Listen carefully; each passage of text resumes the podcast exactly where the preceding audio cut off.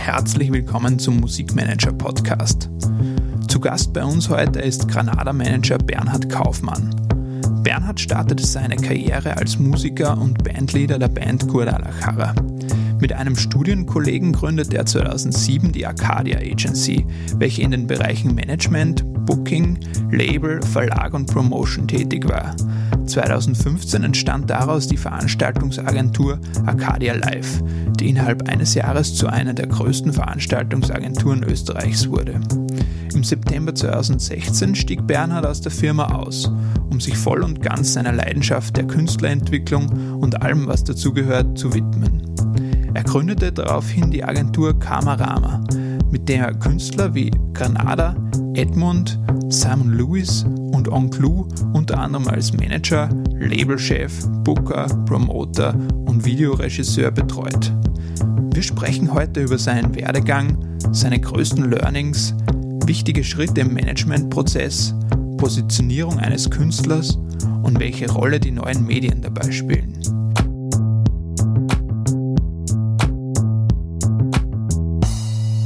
Herzlich willkommen im Podcast, Bernhard. Herzlichen Dank für die Einladung. Bernhard, du bist ja auch ähm, klassisch gestartet ähm, in die Musikbranche oder Musikwelt äh, mit deiner ersten Band äh, Guadalajara damals. Wie, wie ist denn das ungefähr gestartet? Wie ist denn da losgegangen? Ja, klassische Schülerband. Wir waren ja. 16 oder 17 und haben halt unsere erste Band gemacht. Und damals war halt Ska gerade frisch aus Amerika kommend mhm. und ähm, zufällig habe ich Trompete gespielt, das heißt, das hat gepasst und dann haben wir uns ein paar Freunde einfach gesucht und äh, haben halt geprobt und, und äh, das über die Jahre dann zu einem relativ großen Projekt aufgebaut. Ja. Ähm, lustig, dass ich nämlich eigentlich sehr schlecht Trompete spiele okay. ähm, und dann eben mit der Zeit gemerkt habe, dass mir das Musizieren selbst weniger Spaß macht als alles drumherum. Ja. Und ähm, daraus ist es dann resultiert, eigentlich der ganze Werdegang mit meinem Studium und mit, mit äh, dem, was ich businesstechnisch dann halt jetzt gemacht habe, ja. ähm, weil ich gesehen habe einfach, dass dieses ganze organisatorische ähm, absolut meins ist. Ja, also ähm, Guadalajara ist ja dann wirklich zu einer großen Band in Österreich geworden. Was waren da deine ersten Steps damals? Weil du hast ja dann quasi wirklich was hinter den Kulissen auch ähm, im quasi Art Manager von der Band auch oder Bandleader. Ja, das war eine Zeit damals, als noch alles übers Live-Spielen funktioniert hat. Ja. Ähm, die Medien haben klassisch nur über große Künstler berichtet, mhm. über die ganz die großen.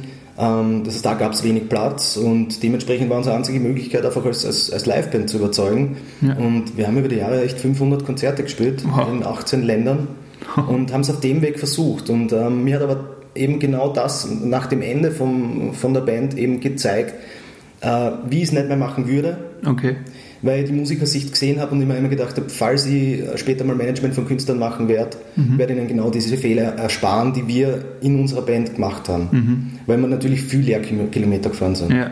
Es waren äh, immer weite Strecken zu fahren, teilweise in Österreich waren das schon tausende Leute, ja, aber in, ähm, in Deutschland haben wir dann halt äh, zu acht auf der Bühne gestanden und fünf Leute im Publikum. Mhm. Ähm, also das war, das war ein Learning irgendwie draus, dass man quasi ähm, jetzt Shows, die irgendwie weiter weg sind oder wo man noch keine Base hat, dann schon spielt?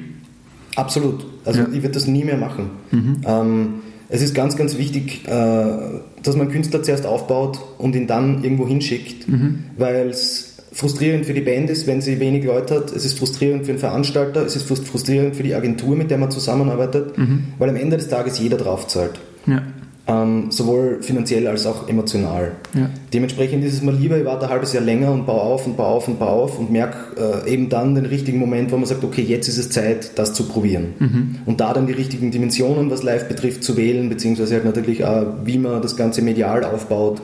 Ähm, das, das sind halt so die, die Sachen, über die mir am meisten Gedanken eigentlich mache. Mhm. Ähm, wann ist der richtige Schritt, um, um den nächsten Schritt äh, zu tätigen? Mhm. Okay.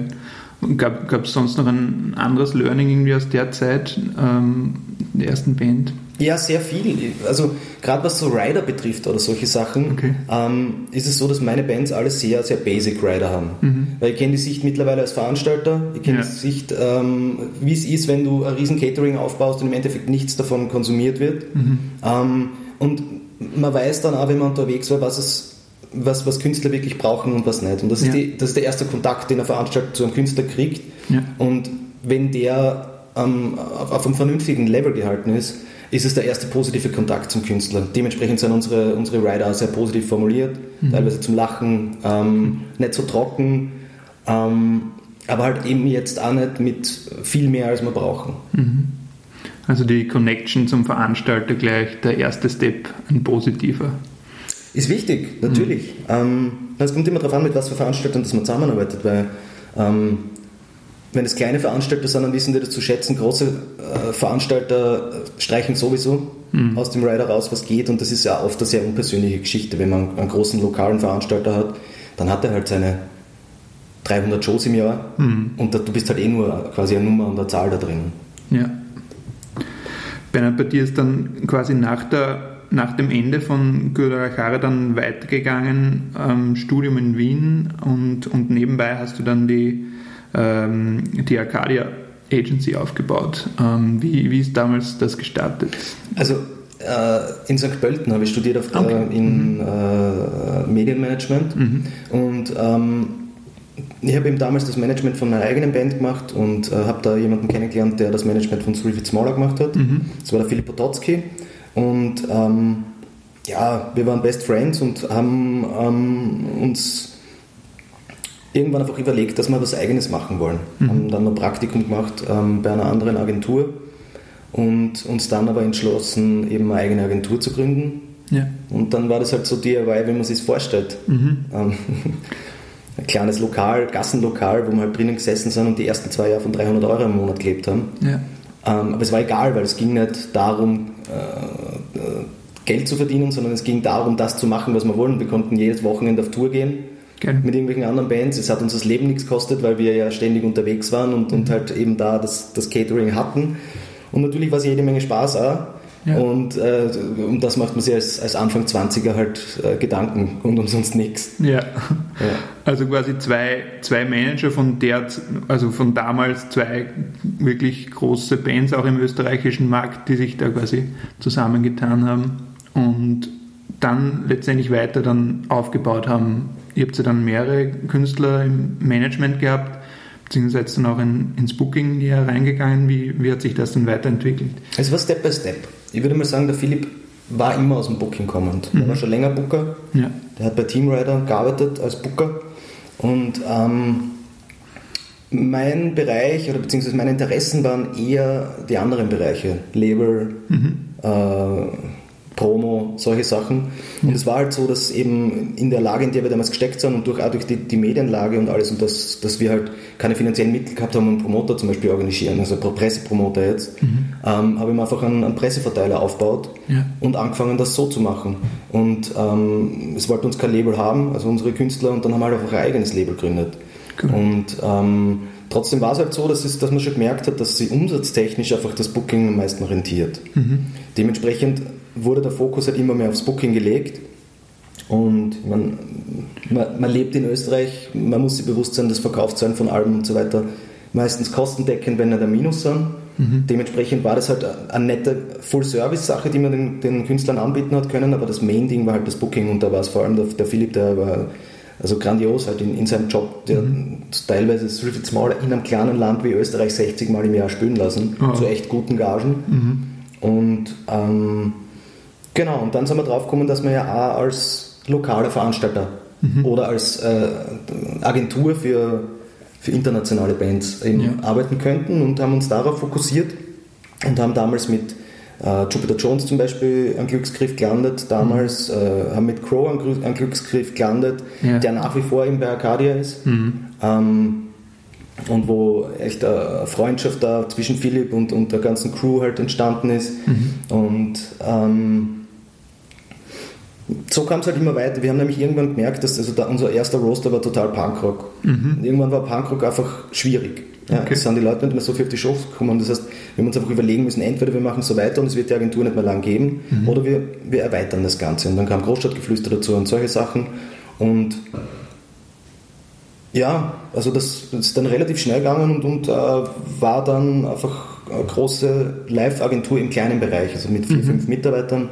Ja bis 2014, 15 irgendwie so oder 13, weiß mhm. jetzt gar nicht mehr, zumindest. Ähm, ja. Und du hast nebenbei aber dann trotzdem noch deine Künstler irgendwie gemanagt und das war dein, dein Hauptaugenmerk auch am Anfang, oder? Du hast dir dann auch mit Effi und, und Olympic ähm, mhm. damals auch schon sehr, sehr intensiv betreut auch. Ja, wir haben beide ein Management gemacht. Mhm. Philipp hat ein Management gemacht von From Down to Far zum Beispiel mhm. und ähm, von solchen Künstlern und äh, eben Effi und Olympic. Und ähm, mir hat das schon, also gerade bei Olympique, also mit Effi arbeitet seit 2009. Mhm. Und da ist echt eine, eine, tiefe Freundschaft. Der ist jetzt auch der Granada-Sänger und wir machen das mittlerweile seit eben zehn Jahren ganz gemeinsam und, und haben das immer irgendwie durchzogen halt. Mhm. Ja, und und äh, da schon viele Ideen gehabt und konzeptionell geplant. Und bei Olympique war das erste Mal, ähm, dass ich gemerkt habe, wie viel Spaß man diese Konzeption von absurden Konzepten macht. Ja. Ähm, wo man eben am Beispiel von Bilderbuch eigentlich, mhm. das hat mich sehr beeindruckt, als Planche kam und, mhm. und als Maschine kam. Einfach so, dass, dass man visuelle Statements setzt, die die Musik so dermaßen noch größer machen, ja. ähm, dass dadurch alles einfach in einem Gesamten viel, viel größer erscheint. Noch. Mhm. Und äh, da habe ich mir gedacht, wow, eigentlich so dieses Konzeptuelle, das, das ist genau meins. Mhm. Und ich habe noch nie ein Musikvideo zu dem Zeitpunkt gedreht gehabt. Ähm, habe aber eben zu dem Zeitpunkt äh, mit, mit drei anderen Leuten ähm, äh, eine Videoproduktionsfirma gehabt, wo mhm. wir Werbung gemacht haben und solche Sachen. Und haben uns dann entschlossen, okay, wir versuchen mal so ein Gesamtkonzept für Olympic umzusetzen. Mhm. Es waren ja echt, wir haben glaube ich sechs Videos gedreht fürs erste Album. Ja. Und wir wollten uns mit jedem übertreffen und ein Statement für die Videoagentur setzen, mhm. aber gleichzeitig halt auch sagen, dass man etwas sehr, sehr schnell, sehr groß erscheinen lassen kann. Ja was da sehr gut funktioniert hat. Ähm, wir waren nur fünf Monate vorher bei 20 Leuten in Chelsea und dann ein Jahr später waren ja. wir, oder, oder diese fünf Monate später waren wir im ausverkauften WUK zum Beispiel. Ja, Wahnsinn. Das war echt cool und ähm, ich bin nach wie vor sehr stolz auf diese Videos und die haben mich dort auch hingebracht, dass, dass ich das Selbstvertrauen mittlerweile habe, die Videos von allen meinen Bands zu drehen. Also mhm. nicht bei allen, aber den, bei den meisten Videos mache ich die Regie und das Konzept ja. und habe so einfach ähm, die Möglichkeit, eben mit dem Künstler was zu entwickeln, wie er sie sieht und wie ich sehe oder wie vielleicht die Leute ihn sehen könnten, so eine Verbindung quasi aus allem. Immer der Künstler als Basis, aber das Ganze drumherum dann so zu formen, dass es für die, für die anderen verständlich ist, was er ist. Weil es, mhm. es ist meistens so, dass nicht, dass, äh, nicht die Musik, sondern oft irgendwas anderes, ein Merkmal, ein stimmliches Merkmal oder vielleicht ein Fehler oder, oder mhm. irgendwie eine Schwachstelle, die jemand hat, etwas total Signifikantes ist und wenn man das richtig herausarbeitet, dann äh, werden die Leute ihn genau oder, oder sie genau für, für das lieben. Mhm. Und das ist manchmal mutig, ähm, wenn man jetzt einen Künstler hat, der vielleicht dicker ist, okay, eher nicht zu kaschieren, sondern das auch herauszuarbeiten, ja. Mhm. Oder wenn, wenn jemand einen Sprachfehler hat, vielleicht genau mit diesem Sprachfehler zu spielen und solche Sachen. Mhm. Ja. Teilweise ergibt sich das erst im Prozess, teilweise ist das, äh, dauert das Monate und dann sitzt du da und denkst, ah, fuck, das könnte man doch probieren. Ja? Und dann änderst du ein bisschen die Kommunikationsstrategie oder irgendwie wie Postings gemacht werden oder, oder äh, wie man die Videos drehen und so weiter. Und plötzlich geht es dann auf. Ja. Das heißt, du versuchst im, im ersten Schritt oder, oder in einem wichtigen Schritt im, im Managementprozess mit dem Künstler gemeinsam etwas rauszuarbeiten und dann das ähm, ins Konzept reinzupacken. Ja, das Wichtigste ist einmal, glaube ich, ähm, wenn man Musik hört, ähm, dass, man sie, dass man sehr schnell verstehen muss, ähm, es geht nicht um Geschmack, mhm. sondern es geht darum, gibt es da jemanden draußen, der das mögen könnte? Ja. Und wie sieht der oder diejenige den Künstler mhm. und deckt sie das mit dem Künstler-Gesamtbild? Ja. Ähm, ich glaube, dass man nur eine authentische Person verkaufen kann, die genau das ist, was es ist. Ja? Dementsprechend ist es oft so, dass ich gute Demos am Tisch liegen habe und aber einfach sehe, okay, da ist ein Widerspruch in sich. Mhm. Also das ist nicht äh, komplett eine Sprache, sondern es sind zwei, drei verschiedene Sprachen, die gesprochen werden. Ja. Fremdbild und Selbstbild vom Künstler, das mhm. auseinandergeht. Ja. Das ist oft so, weiß nicht, dann, zum Beispiel habe ich jetzt so eine Demo von so einem Singer-Songwriter gekriegt, ich fand das sehr gut musikalisch und er als Typ war aber total, der totale Pop-Mainstream-Typ. Mhm. Äh, und es ist so auseinandergegangen, das, das wird nie glaubwürdig werden. Das mhm. ist, mir ist es einfach sehr wichtig, dass das, was äh, die Künstler sind und äh, was sie machen, mhm. ähm, dass das alles auf einem Nenner ist und beziehungsweise falls nur kleine Unstimmigkeiten sind, dass man da mhm. justiert. Okay. Das passiert viel in Gesprächen, das ist viel Psychologiearbeit, das ist einfach teilweise den Künstler an der Hand nehmen und ihn selbst dorthin führen, dass er selbst erkennt, mhm. was jetzt genau eigentlich das ist, was noch nicht passt. Und wenn er es erkannt hat, ist es arg, dann gehen teilweise so Knöpfe auf und ab dem Moment läuft es einfach. Ja. Ja, spannend. Das, das ist irgendwie so der Schritt, den man echt sehr, sehr oft hört, der, der einfach so extrem wichtig ist. Ähm, schauen, dass alles dieselbe, dieselbe Sprache spricht und, und so das ähm, kompakt zu machen. Jetzt kurz noch ähm, zu deinem weiteren Werdegang. Das, du bist ja dann auch ähm, nachdem dann ähm, Arcadia oder dann auch äh, FKP Scorpio in, in, die Agentur eingestiegen sind, ähm, bist du dann auch mehr in die Konzertmarketing und letztendlich auch Festivalmarketing-Schiene eingestiegen. Ähm, was waren denn aus dieser Zeit dann für dich äh, wichtige Sachen? Weil du warst ja dann wirklich auch verantwortlicher für Promotion für das Nuke Festival damals und, und, und, und Wiesen, äh, Wiesen-Events. Was waren für dich da wichtige Punkte, die du da irgendwie oder Erfahrungen, die du da gesammelt hast?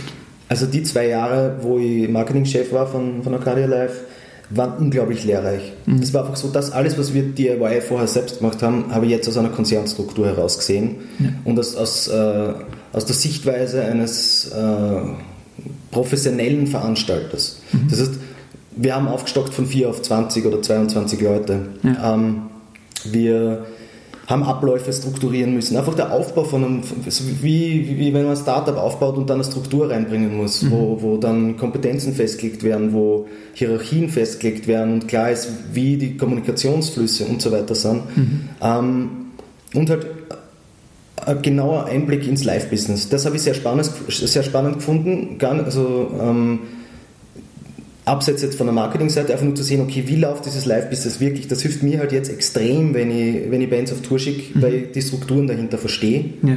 und durch das äh, besser agieren kann, als, als ich es zum Beispiel nur vor fünf oder sechs Jahren machen hätte können. Mhm. Natürlich die Kontakte, die man generiert hat, dadurch ist, ist eine große Sache.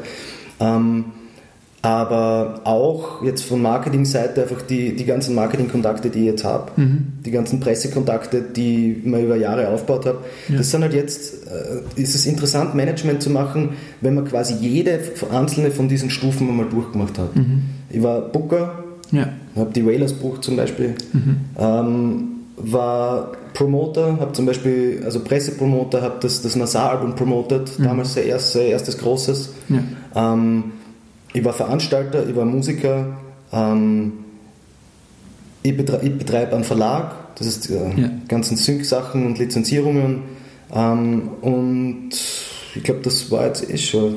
Merch, eine Merchandise Company habe ich jetzt auch aufgebaut, die wird jetzt quasi im März, April gelauncht.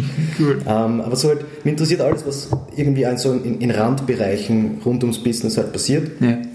Und ähm, finde das einfach spannend, in alles einzutauchen. Und wenn man alles versteht, ist, ist man dann der perfekte Manager, weil ich bin nirgends Experte. Ja. Es gibt sicher bessere Booker, es gibt sicher bessere Promoter und es gibt sicher, sicher bessere Veranstalter als mich, aber mein Job als Manager ist es ja nur, genau die richtigen Partner zu finden ja. für, für den Künstler, beziehungsweise Sachen selbst zu machen, um ihnen Geld zu ersparen und, und Beteiligungen von anderen mhm. Partnern zu ersparen. Das ist mein, ja. meine Aufgabe.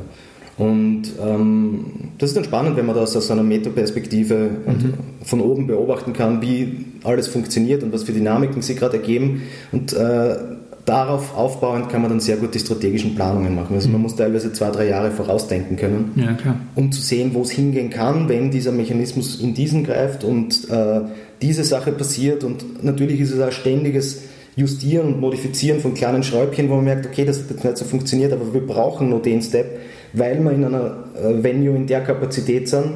Dementsprechend müssen wir an dem Baustein noch ein bisschen was, was ändern, weil wir ansonsten nicht dorthin kommen, dass das voll wird zum Beispiel. Mhm.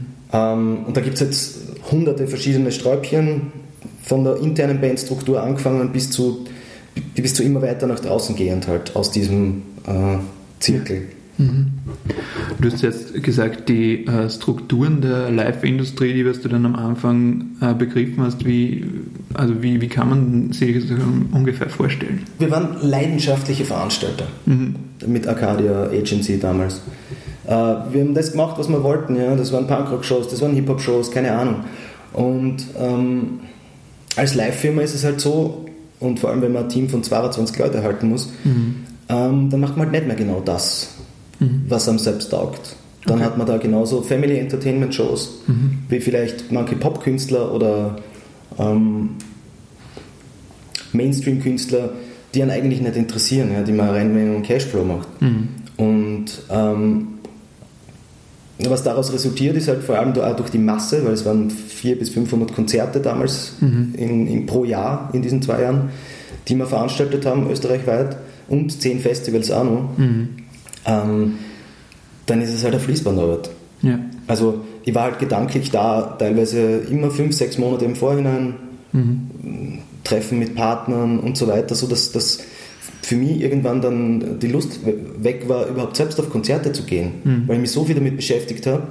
Und erst äh, später in der Zeit meiner Selbstständigkeit, dann habe ich diese Liebe zur Musik wieder entdeckt und gehe jetzt wirklich wieder gern auf Konzerte, mhm. auf, ähm, auch von meinen Künstlern oder, oder auch extern und äh, versuche einfach nur Musikhörer zu sein. Und mhm. das ist was Schönes. Das habe ich zwischendurch verloren gehabt in der, Masch in der Maschine der Musikindustrie quasi. Okay.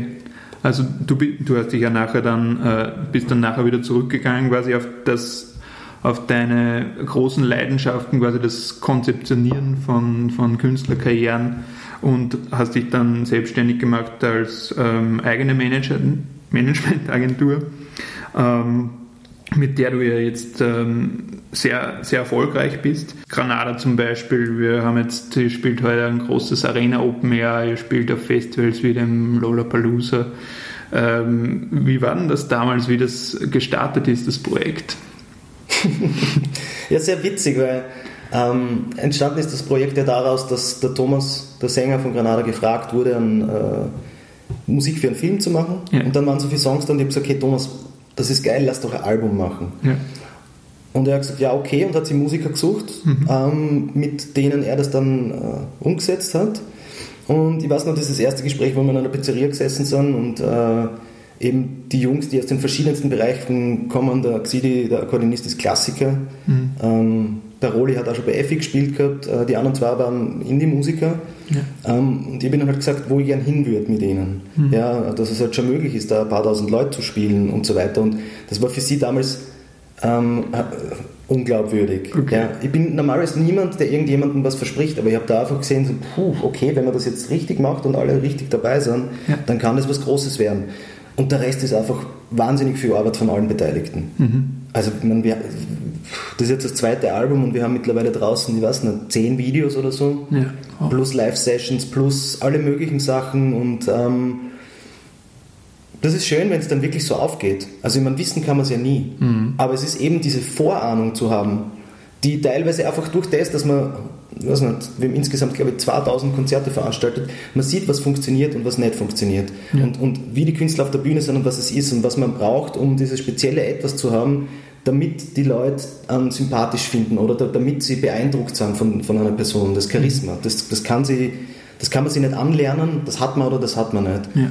Und das ist eben schön, und das ist zum Beispiel eine der Sachen, die, warum ich meinen Job gerne mache und was mir am glücklichsten macht, ist einfach so, dass wenn man das bedingungslose Glauben an was hat mhm. und das dann wirklich aufgeht, ist es eine gewisse Selbstbestätigung mit dem, okay, ist cool, du hast recht gehabt. Das, ist, das macht mich glücklich irgendwie so. Oder künstlerischer Output, wenn ihr Video wieder veröffentlicht zum Beispiel, dann, dann macht mir das glücklich. Irgendwas, wo man einfach ständig ich, ich bin ja rastlos in meinem Tun. Ja. Es ist, es ist, wenn ich gerade irgendwie nichts zu tun habe, dann äh, setze ich mich hin und schneide ein Video fertig oder mache das oder mache das.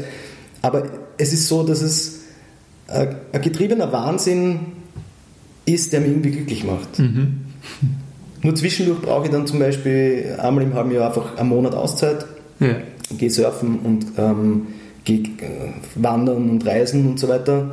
Und dann kommt man entspannt wieder zurück und, und dann geht es auch ähm, dass man dann halt wieder. Okay, die Batterien auflädt. Quasi, ja. Mhm, cool. Ja, das heißt, du hast dann schon wirklich große Visionen gehabt oder einfach, da ist natürlich auch ein großer, mit Effi davor auch schon ein großer Keller gegraben worden, quasi, ähm, wie seine Persönlichkeit auf der Bühne ähm, war und Ähm, ihr habt das mit Granada weiter aufgebaut. Ähm, nach dem Video dann oder nach dem ähm, nach, dem nach der Filmmusik dann ist das, also wie, wie war nachher die weitere Planung? Dann ist das Album erschienen oder das war dann schon fertig? Wie ist da ungefähr weitergegangen? Der Film war draußen und zu dem Zeitpunkt war noch nicht klar, dass wir ein Album machen. Okay. Es war eher so wirklich, dass das halt, da waren sieben, acht Songs da, die, die im Album gelandet sind hm. und es war einfach jeder Knaller und ähm, der Thomas hat das dann allein daheim produziert und, und es hat cool gelungen, aber da haben wir Gespräche halt geführt, irgendwie so, okay, wenn das jetzt so veröffentlicht wird, dann wird das ein Nischenthema, ein Liebhaberthema. Mhm. Aber wenn wir größer denken und uns wirklich da jetzt nochmal eben, also das Ziel war, ein, eine große Schuhschachtelproduktion zu machen. Also großer Sound, aber sehr nerdig und noch immer mit einem, mit einem Indie-Touch. Mhm. Und haben dann eben äh, das Album aufgenommen mit dem Oliver Zülch, mit dem Produzenten von den Sportfreunden mhm. und von der Fiber und von den No Twist und den Ärzten und so. Ja. Das hat sich super gegeben, die haben sich mega verstanden und haben äh, das zweite Album jetzt gemeinsam gemacht. Mhm. Und dann war es genau sowas, ja. Und das Moment, es ist oft so, es kommt aufs Momentum an. Mhm. Du kannst der, der, beste und der coolste Künstler der Welt sein, wenn, wenn das Momentum gerade nicht existiert, dann ähm, wirst du wahrscheinlich nicht weit kommen. Mhm.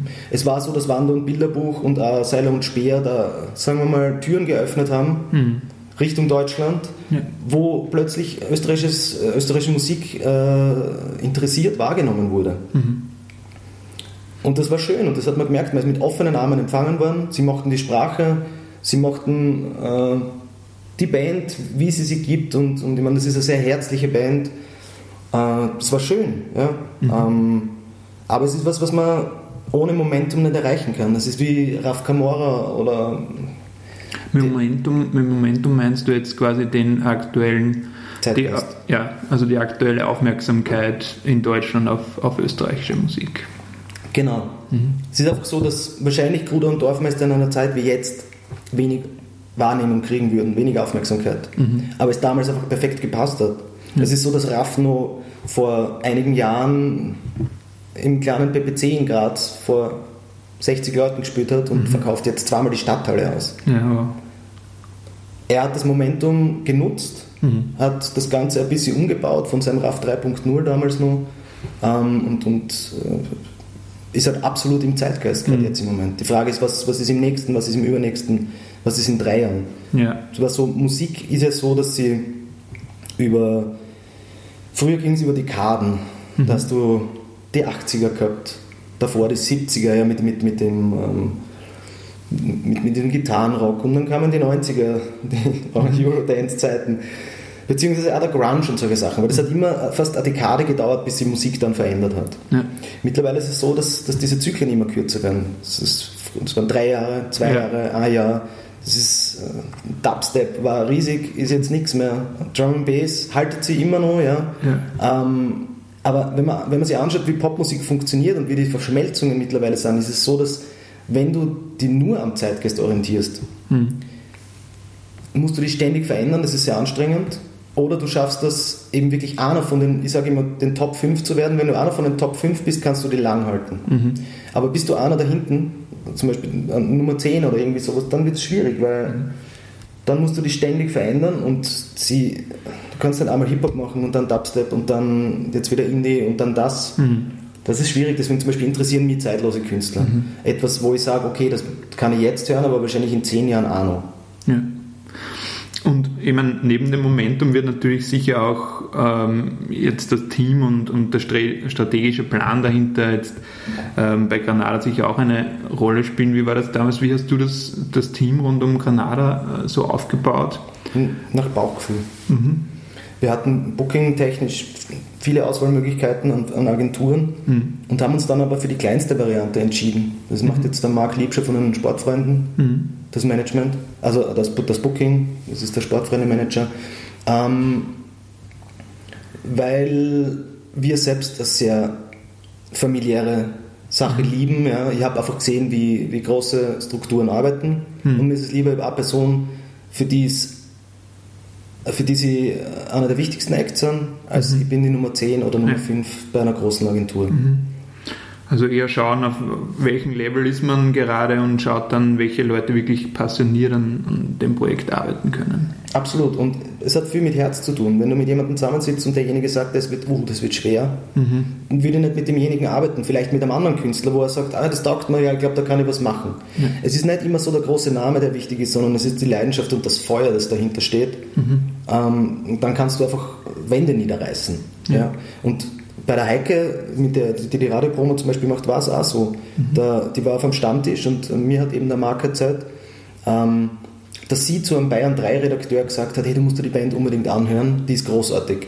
Ja. Die heißen Granada. Mhm. Und wir haben aber nichts miteinander zu tun gehabt. Und okay, ich habe gesagt, okay, gib mir die Nummer von der, die rufe ich jetzt an. Ja. Und seitdem arbeiten wir zusammen bei diversen Themen. Cool. Und äh, es ist eine Freundschaft daraus gewachsen und das ist was, was haltet, ja. Wenn es nicht nur von wirtschaftlichem Erfolg abhängig ist, die Sachen, sondern eben etwas, wo man sich ja gern mit jemandem auf einen Café trifft und, und sich einfach freut, egal was bei dem im Leben passiert. Ja. Also ich finde es einfach sehr wichtig, weil man verbringt sehr viel Zeit gemeinsam und man verbringt äh, wahrscheinlich die nächsten Jahre noch sehr viel Zeit.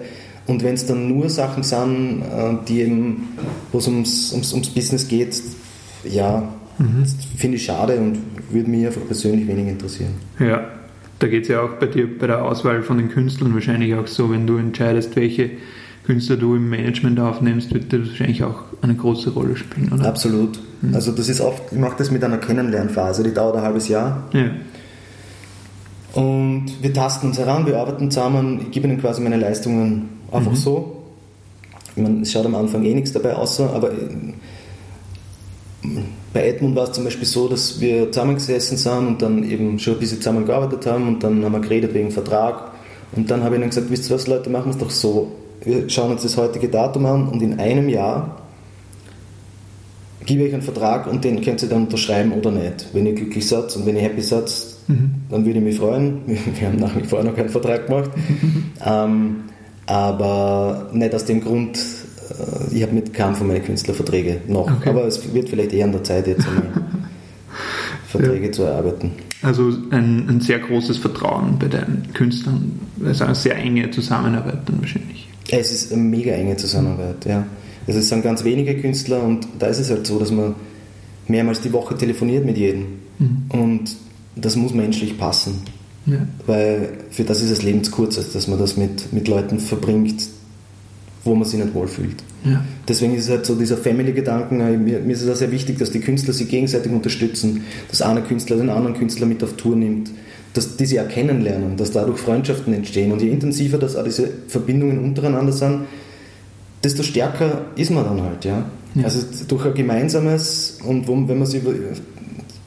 Es zieht jeder den anderen nach oben. Und ich glaube, das ist eines der wichtigsten Sachen. Als Alleinkämpfer ist es immer schwierig, aber bist du in, einem, in so einem Kollektiv, ja. dann ähm, geht einfach viel, viel mehr. Es ist meistens die Leute, mit denen du, umgib, du dich umgibst, mhm. ähm, die werden dich sehr stark beeinflussen. Ja. Und wenn das jetzt erfolgreiche Künstler sind, wirst du wahrscheinlich auch erfolgreicher werden, weil du da gewisse Sachen abschauen kannst. Mhm. Ja? Von dem, wie Sachen organisiert sind, wie Songs geschrieben sind. Vielleicht treffen sie dich auf einem Café, reden über künstlerische Prozesse. Also das sind Sachen, die jetzt nicht ihr als Manager beeinflussen, sondern es ist schön einfach, wenn, wenn Künstler sie gegenseitig pushen und ich finde, das müsste generell in Österreich noch viel, viel stärker passieren. Es passiert jetzt schon, aber zum Beispiel, wie du in Deutschland sehr viele Features hast, ist das einfach zum Beispiel bei uns total selten, dass jemand mhm. äh, jemanden anderen featured. Im Hip-Hop vielleicht, ja. ja. Oder da geht noch was. Ich glaube, das, das wäre schön, ja. Ja, cool. Ja, echt wahnsinnig guter Gedanke, diese wirklich das Umfeld beeinflusst einen so stark. Weil du auch Edmund gerade angesprochen hast, das ist ja auch eine interessante Story, wie das wirklich von 0 auf 100 gegangen ist, die jetzt quasi im Gasometer vermutlich ausverkaufen werden bald und ähm, einfach, wie, wie ist da die Zusammenarbeit entstanden oder wie, wie sind da die ersten Steps? Weil das war ja gleich so ein großer Hit, der da entstanden ist. Ja, also es ist schon ein großer Hit, das ist Freundschaft, heißt dieser Song. Ja. Und ich habe damals gesehen, dass ein Freund von mir das gepostet hat und da hatte das damals 200 Views. Okay. Und ich habe ihm dann geschrieben, hey, bitte gib mir den, check mir den Kontakt von den Jungs. Und dann habe ich mit denen getroffen und dann haben wir halt das Video wieder offline genommen mhm. und dann halt das Ganze mit Strategie erarbeitet, wie wir es halt irgendwie machen können, Produzenten checkt ähm, und, und halt äh, eben da mehrere Videos vorbereitet und mittlerweile haben die, ich weiß nicht, 5 oder 6 Millionen Views auf die Videos. Oh, ja. Und es ist echt verrückt, wie schnell das gegangen ist. Ja. Also, das ist der Künstler, der, der also das, wo es am schnellsten gegangen ist, ja. jetzt alles. Unabhängig nämlich von Medien, von äh, Berichterstattung, die machen keine Interviews und gar nichts, aber nicht, weil sie nicht wollen, sondern weil, weil es unter, noch immer unter ferner Liefen ist und die Leute gar nicht sehen, wie groß das, das schon ist. Mhm. Ja. Also du hast, die haben dann quasi den Song ganz neu aufgenommen oder, und, und du hast die Videos dazu gemacht? Nein, wir haben das Video eins zu eins lassen, wie es okay, war. Ja. Nur halt mit einer Strategie dahinter, wie man an Leute kommt. Okay. Und wie es mehr Leute sehen mhm. werden, als wenn sie das einfach nur auf ihrem YouTube-Channel veröffentlichen. Mhm. Was, wie, habt ihr, wie seid ihr das ungefähr angegangen? Das ganz unterschiedlich. Wir haben TV-Kooperationen gemacht mit, mhm. mit, mit eben der 7 Media Gruppe, mit Puls 4. Ähm, haben da uns überlegt, wie das am besten funktionieren könnte, ähm, dass die Leute den Song sehen und es ist ja mittlerweile sehr schwierig mit den Algorithmen auf Facebook, wenn du YouTube-Videos mhm. bewirbst. Ja. Ähm, dann schränkt er das extrem die Reichweite ein. Das heißt, es war da so, dass wir einfach zum Beispiel das Video auf YouTube geladen, äh, Entschuldigung, auf Facebook geladen haben mhm. und da ähm, die ganze Bewerbung auf dieses Facebook-Video gemacht haben und ich habe einfach gedacht, wenn der Song ist so stark, ja. Dass die Leute dann auf YouTube gehen werden und sich es anschauen und genau das war der Fall. Mhm. Also das funktioniert lustigerweise bei kaum anderen von meinen Acts. Okay. Nur bei Edmund. Edmund haben da tausende Likes dann auf diese Videos. Okay. Und das ist halt eine ganz eigene Zielgruppe. Es ist eben weniger diese Indie-Zielgruppe als eine sehr, sehr breite äh, Pop-Zielgruppe, die mhm. halt Austropop mögen und es ist sehr nah am Austropop, leicht im Schlager drinnen, mhm. ähm, aber halt trotzdem mit einem ziemlichen Coolness-Faktor. Ja. Du sprichst jetzt auch so Facebook, YouTube, ähm, die neuen Medien ähm, quasi der heutigen Zeit an. Ähm, das wird wahrscheinlich auch in deiner ähm, Zeit ähm, bei Arcadia oder dein, deiner ganzen Erfahrung schon jetzt eine, eine große Veränderung gewesen, jetzt auch in den letzten Jahren. Ähm, wie, wie nutzt du heute so diese Plattformen und was hat sich da verändert, eigentlich jetzt auch in der, im Vergleich zum Künstleraufbau und Promotion von Shows? Du bist einfach viel flexibler geworden. Mhm. Ähm, wir haben mit Arcadia damals angefangen, eben stark online zu bewerben, im Vergleich zu äh, Mitbewerbern, die noch immer stark auf Plakatierung gesetzt haben waren da damals einen Step voraus. Die haben dann relativ schnell aufgeholt und mittlerweile ist es ja Usus von allen, einfach die, die, die, die, die sozialen Medien äh, stärker zu bedienen als, als die, die, klassischen Werbeformen, jetzt würde ich mal sagen. Ähm, daraus habe ich halt gelernt, wie diese ganzen Sachen funktionieren, was gut funktioniert, was weniger gut funktioniert.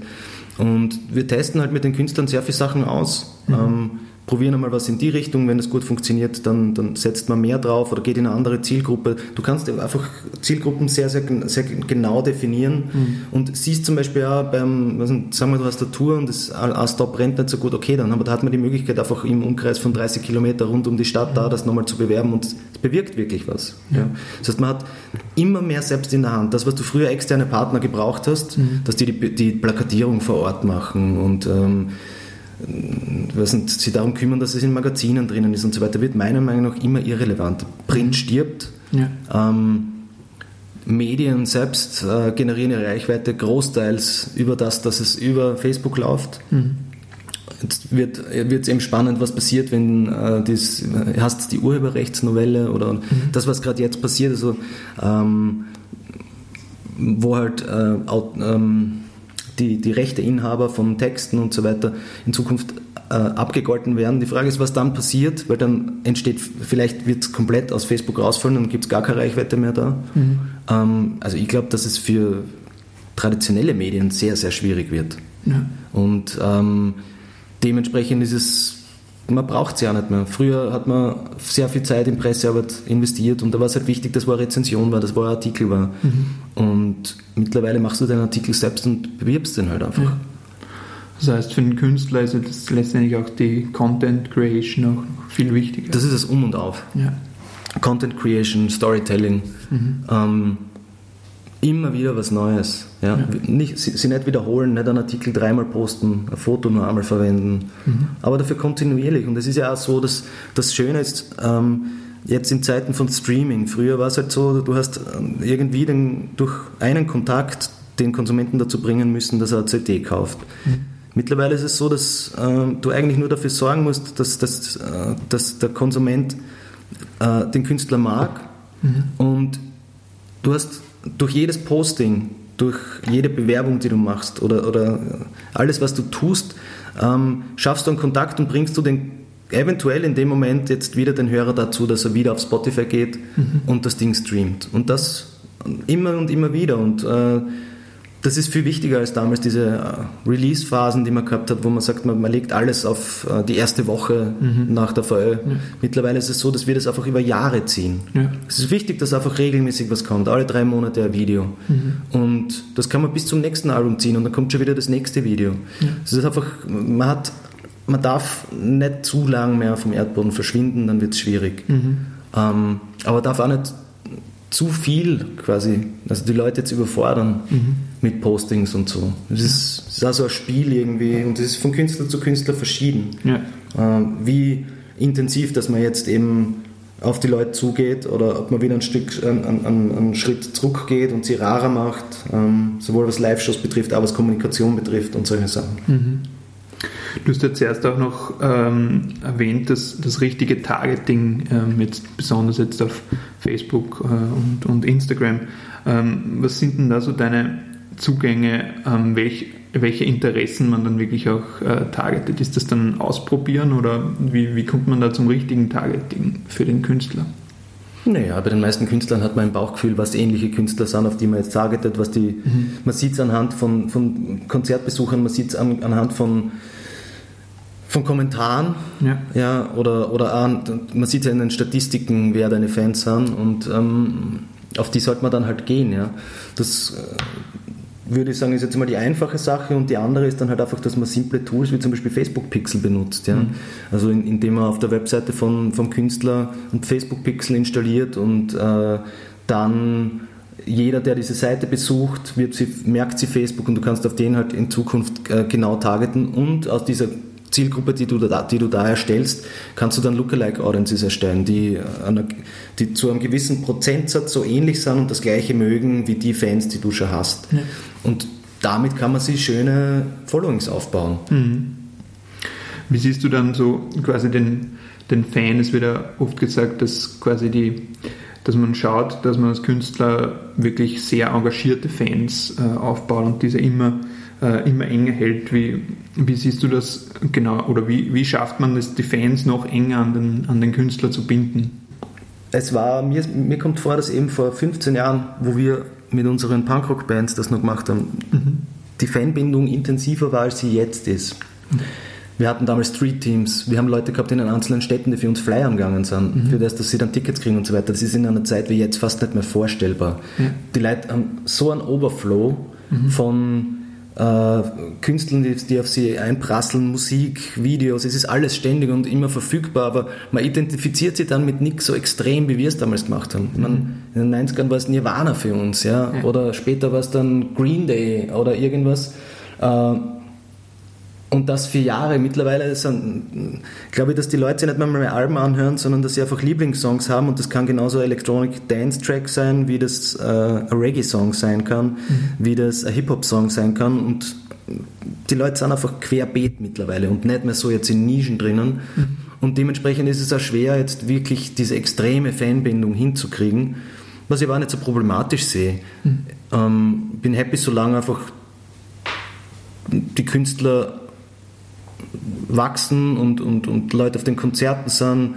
Ähm, denke aber zum Beispiel da sehr langfristig. Also prinzipiell glaube ich eben, dass, dass die Künstler, die ich betreue, dass, dass, dass die zeitlos sind und dass es eher ist, dass man eine Künstlerbindung über den kontinuierliche lange Arbeit erreicht, sodass du mhm.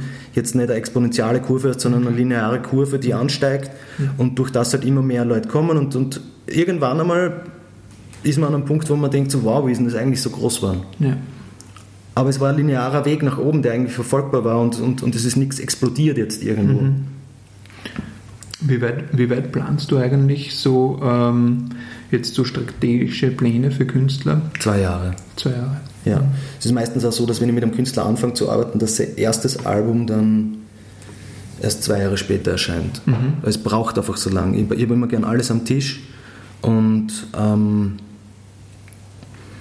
entscheide dann anhand der Sachen, die wir alle produziert haben, von Fotos über die, die, die Website bereits und äh, Texte und alles, wann genau was für Baustein verwendet wird, um das dann zusammenzubauen. Mhm. Das ist natürlich flexibel dann, aber es gibt meistens im Kopf so einen gewissen Plan, mit wann wo was kommt, weil es ist die Jahreszeit, da passt der Song, okay, da ist das Video, na, das ist eigentlich zu sommerlich jetzt, wir brauchen was mhm. anderes. Und es ist nicht immer die. Es gibt ja, das gibt es ja schon ewig. Ich meine, bei, bei Künstlern zum Beispiel, dass, dass sie Hip-Hopper zum Beispiel zuerst das Street-Single aushauen mhm. und später erst die kommerzielle. Das sind total wichtige Sachen, weil ähm, je nachdem, in was für einer Zielgruppe du als erstes landest, dort wirst du wahrscheinlich auch bleiben. Mhm. Das ist, bei Olympique war es zum Beispiel so, dass äh, mir sehr wichtig war, dass es anfangs als, äh, also nicht die kommerziellste Single äh, veröffentlicht wird, sondern dass wir es sehr mysteriös erscheinen lassen, dass es eher sehr arty ist, dass wir mehr in dieser Werber- Abteilung in, in der Hipster-Gruppe halt landen und erst mit dem dritten Video dann irgendwie ein bisschen anders werden, aber da quasi die Leute schon so involviert sind und das cool finden, dass sie dann auch diesen nächsten Track dann cool finden. Das ist oft äh, nicht erklärbar. Meine, natürlich kann man es erklären, aber das ist wieder nur Bauchgefühl eigentlich, mhm. was man genau wann wo pickt. Okay, also du, du erstellst zuerst den Content und, und oder sammelst du erst den Content und dann baust du das auf einen Plan von zwei Jahren auf, wie das dann am besten veröffentlicht wird. Und Nein, nicht, nicht auf zwei Jahre, aber der Plan ist zwei Jahre und, und dann macht man halt mal für ein halbes Jahr. Mhm. Ähm, jetzt wollte ich noch fragen, welche Tipps hast du für aufstrebende Bands? Jetzt eine österreichische Band, die gerade jetzt ihre ersten Auftritte gespielt hat, schon merkt, dass es ein gewisses Following gibt ähm, und jetzt gerade ihr Album fertig produziert hat, hat ähm, und quasi in der Pipeline für den Release hat. Wie, wie würdest, welche Ratschläge würdest du so einer Band geben? In dem Stadium ist es schwieriger, einer Band einen Ratschlag zu geben. Mhm. Wenn sie alles schon fertig produziert haben und bereits alles fertig gestaltet haben und so weiter, kann man keine Tipps mehr geben. Mhm. Ja. Ich würde viel früher ansetzen. Es ist einfach so, ähm, die Basis von all dem, und es ist, äh, mir ist aufgefallen, dass in letzter Zeit sich einfach Leute viel, viel mehr Gedanken machen, wie sie es dann bewerben können und wie das alles ausschauen soll und so weiter, dass sie die Musik dahinter vergessen. Mhm. Die ist das Um und Auf und ein guter Song wird immer ein guter Song sein und äh, es gibt dieses polnische Sprichwort, du kannst einer Ziege ein Kleid anziehen, Ziege bleibt Ziege. Mhm. Das heißt, ein schlechter Song bleibt ein schlechter Song. Ja. Ähm, dann kann man nichts mehr daran ändern. Ja. Ich finde, es ist ganz wichtig, einfach externe Meinungen hinzuzuziehen, mhm. Meinungen dazuzulassen, das Ego zurückzuschrauben und, und einfach äh, sich Feedback von Leuten zu holen, die wirklich eine Ahnung haben von dem, was sie machen und erst dann in die den Song fertig produzieren zum mhm. Beispiel. Aber eben Musik zu machen und nicht Marketing zu machen. Okay. Und das kannst du dann später darauf konzentrieren. Aber einen schlechten Song, ich, ich kann, also mir geht das sehr oft so, ich kriege Demos und ich denke mir so, könnte ich diese Band jetzt weiterbringen? Mhm. Und meistens beantworte ich diese Frage für mich selbst mit Nein. Mhm. Weil ich kann auch nicht zaubern mhm. und ich kann nichts anderes daraus machen als das, was die Band ist ja. oder was die Musik ist. Dementsprechend muss die Musik einfach so geil sein und so catchen. Mhm. Ähm, das ist das Einzige, was ich mir Gedanken machen würde. Vielleicht ein Projekt nicht gleich darauf ausbauen, dass man sagt, man schreibt jetzt ein komplettes Album, sondern einfach einmal drei Tracks schreiben. Ja und einmal schauen, ist das jetzt die richtige Richtung? Ich würde auch nicht ewig an einem Projekt festhalten, das nicht funktioniert, mhm. sondern ich würde mir, wenn das nicht funktioniert, dann einfach vielleicht wieder ein neues Projekt schnappen. Okay. Also wirklich für den Künstler wichtig, schon im kreativen Prozess ähm, Feedback einholen von mehreren Leuten und schauen, dass wirklich das Produkt wirklich was Gutes wird und, und zusammenpasst und stimmig ist und dann in einem ersten Schritt mal testen mit kleineren Release-Formen wie Singles oder EPs oder in der Richtung. Unbedingt. Ich glaube, das mit äh, mal ein Single oder EP zu machen, ist definitiv besser, als sich gleich diese Investitionskosten von einem Album äh, mhm. zu leisten. Weil wenn die EP gut ankommt, dann kann man noch ein immer-Album machen. Es wird einfacher, dann vielleicht irgendwo eine Förderung zu kriegen oder irgendwas, wenn bereits ein gewisser Erfolg da ist. Ähm, aber man muss ja nicht immer gleich ein Haus bauen. Vielleicht reicht eine kleine Hütte auch mal am, am Meer und, und man denkt sich, ah cool, das gefällt mir ganz gut, da baue ich jetzt weiter. Mhm. Als dass ich mir gleich jetzt eine Villa dorthin baue und dann drauf komme, dass äh, eigentlich das Meer dreckig ist. Ja. Cool. Bernhard, durch was hast du in deiner Karriere am besten gelernt? Hast du letztendlich einfach durchs Machen gelernt, durch Mentoren? Hast du Bücher oder Sachen, die du noch empfehlen kannst, die man irgendwie weitergeben kann? ich habe in der Tat eine Buchliste auf meiner Facebook-Seite cool. ähm, über Bücher, die ich sehr gut finde. Ich lese sehr gern, mhm. ähm, lese wirklich viel. Ich glaube, dass das eines der essentiellsten Sachen ist, sich ständig irgendwie mit neuen Thematiken auseinandersetzen, weil eben man von so vielen Dingen einfach auf so viele andere Dinge was ableiten kann. Mhm. Aktuell zum Beispiel interessiert mich äh, Soziologie extrem. Ja. Äh, wie wie funktionieren soziale Gefüge. Mhm. Und äh, die gibt es ja im Großen und im Kleinen. Und äh, eine Masse ist auch nur ein soziales Gefüge. Und wie erreichst du die Masse? Ich habe gerade die Psychologie der Massen gelesen ah, ja. aus dem 18. Jahrhundert. Okay. Und das liest sie eins zu eins so, als wäre es jetzt geschrieben. Das ja. ist mega spannend. Ja. Ähm, oder zum Beispiel, Har wie heißt der? Yuri Harari, mhm. ähm, Homo Deus, großartiges Buch. Cool. Ähm, ja, also viel lesen würde ich mal sagen und äh, diese Mentorensache ist schon wichtig. Also ähm, erstens mal beobachten, was machen andere. Mhm. So lernt der Mensch ja am besten, indem er andere beobachtet und dann quasi imitiert. Mhm. Und je öfter das dann, dass du dann selbst machst, verinnerlichst das und dann machst du es quasi aus dir heraus. Und es ist ja oft so, dass Schüler Mentoren dann fast überflügeln. Mhm. Ähm, aber das ist ganz wichtig. Ich würde einfach wirklich schauen, dass also das Umfeld ist sehr wichtig.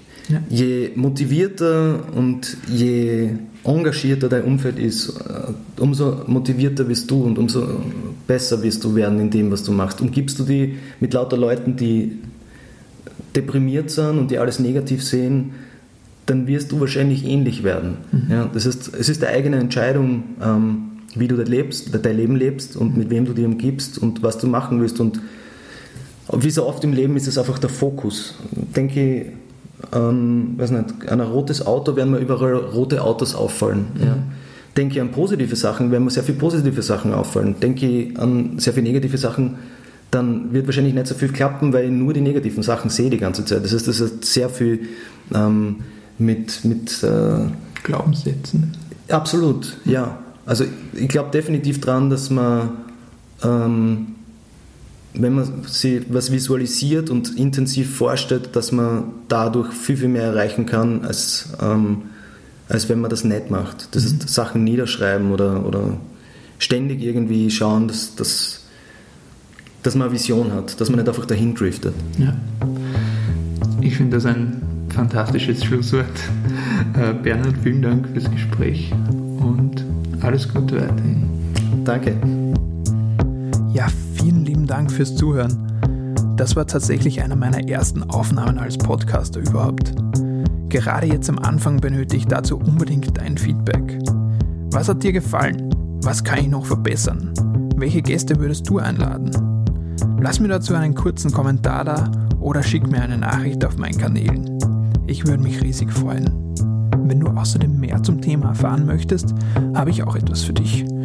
Jede Woche fasse ich die wichtigsten Learnings und Taktiken aus den Gesprächen zusammen.